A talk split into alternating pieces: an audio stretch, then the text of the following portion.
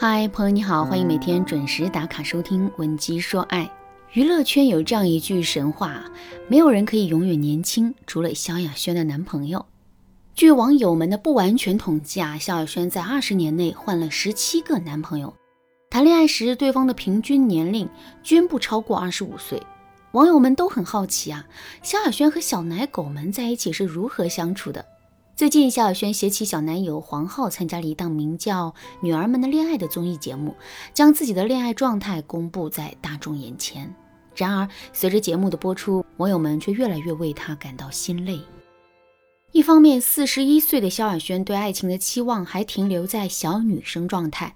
把自己的幸福和快乐寄托在男友身上，渴望被对方呵护和照顾，渴望对方把自己当成小公主一样宠着、爱着、哄着，能随时撒娇。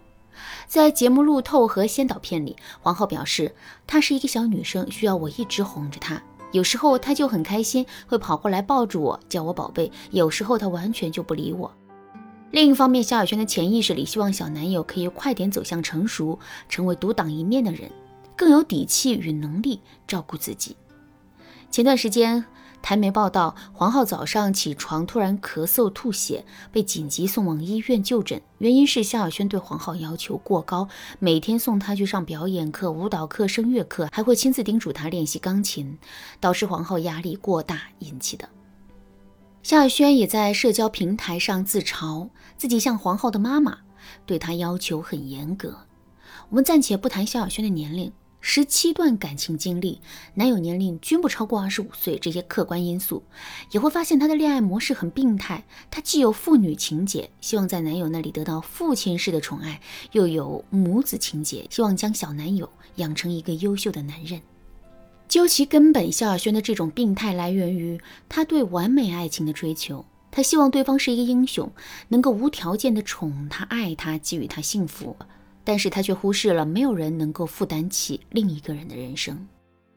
在两性心理学中，我们将萧亚轩这种心态称之为托付心态。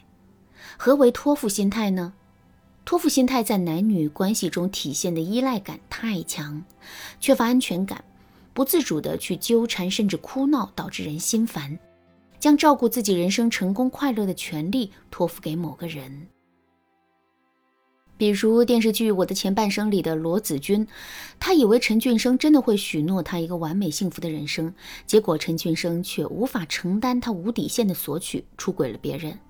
还有我的学员远嫁他方，去年做全职太太，结果也遭遇了老公出轨女同事的戏码。其实萧亚轩也有几段感情是以男方出轨告终，甚至有一个男友出轨了她的闺蜜。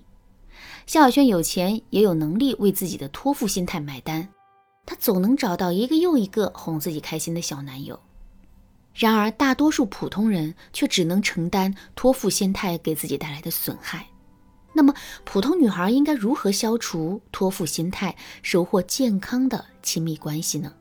今天老师将从以下几个方面给大家分享消除托付心态的方法，希望能够让你有所启发。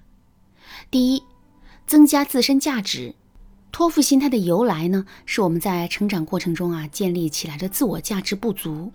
自我价值不足便需要从外界获得补足，或者是需要得到别人的迁就。如果得不到这些，我们的负面情绪便会出现。所以，消除托付心态的办法之一呢？便是重新建立自我价值。正在听课的你，可以拿出一张干净的 A4 纸，跟着老师一起来画一棵大树。首先，在纸张的底部画上树干，这就是你的人生。接着，在树干上画出三条枝干，分别写上工作、生活、健康，这代表我们人生的主要构成。然后，在你的工作的那条枝干上延伸出一些小的枝干，写上你的目标。已有的成绩，现在的状态，在生活的那条枝干上呢，延伸出一些小的枝干，写上你的兴趣爱好、情感、其他；在健康的那条枝干上，延伸出一些小的枝干，写上你的睡眠时间、运动、食物等。这棵大树上的每一根枝干都代表你的一种自我价值，你需要对每一根枝干都用心经营，并且从中找到价值感。与成就感，这种成就感越来越多，你的托付心态就会越来越弱。第二，持有玩伴心态。我们将自己的成功和幸福托付给男人，所以才会找他们索取情绪价值，跟随他们的付出与否而患得患失。那么，我们如何改变这种心态呢？比如说，假如对方只是我们的一个玩伴，我们在一起只是为了好玩，一起度过一些美好的时光，从彼此身上学到一些品质或经验。如果我们玩得开心快乐，结婚就当是一个意外的惊喜好了。那如果说这种假设成立，我们可以发现啊，我们不会有要求玩伴对我们的生活或者情绪负责的想法，也不会有挑剔对方的想法，更容易获得比较轻松的感情氛围，也更容易走入婚姻。那怎么才能将这种玩伴心态植入我们的大脑呢？由于今天的时间有限啊，如果你想知道的话，可以添加老师的微信文姬零六六，文姬的全拼零六六，让老师详细的为你讲解。我们继续来说第三点，少问我该怎么办。拥有托付心态的女孩啊，基本上都有一个很大的毛病，遇到困难喜欢向他人求助，经常挂在嘴边的一句话就是“我该怎么办呢？”有一次，我让我的一个学员给我截图她和她老公的聊天页面，她不小心将微信聊天页面截图给了我，我发现她几乎是群发了她当时所遇到的问题。最后一句都是，你说我该怎么办呀？想要摆脱托付心态，就要让自己闭嘴，让自己独立去寻找解决问题的办法，而不是拿着别人的地图去找自己的路。你可以给自己设置挑战游戏，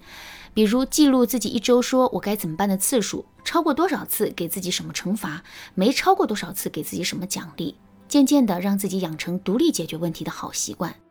这样的女人。会有一种坚韧的魅力，也会让人觉得你不是一个处处需要他人担心照顾的麻烦鬼。好啦，那今天的课程到这里就结束了，我们一起来回顾一下今天学习到的内容吧。如果你没有萧亚轩的能力和本事，应该怎样消除你的托付心态，获得健康的恋爱呢？可以添加分析师的微信文姬零六六，文姬的全拼零六六，获取免费的指导。好，文姬说爱，迷茫情场，你得力的军师。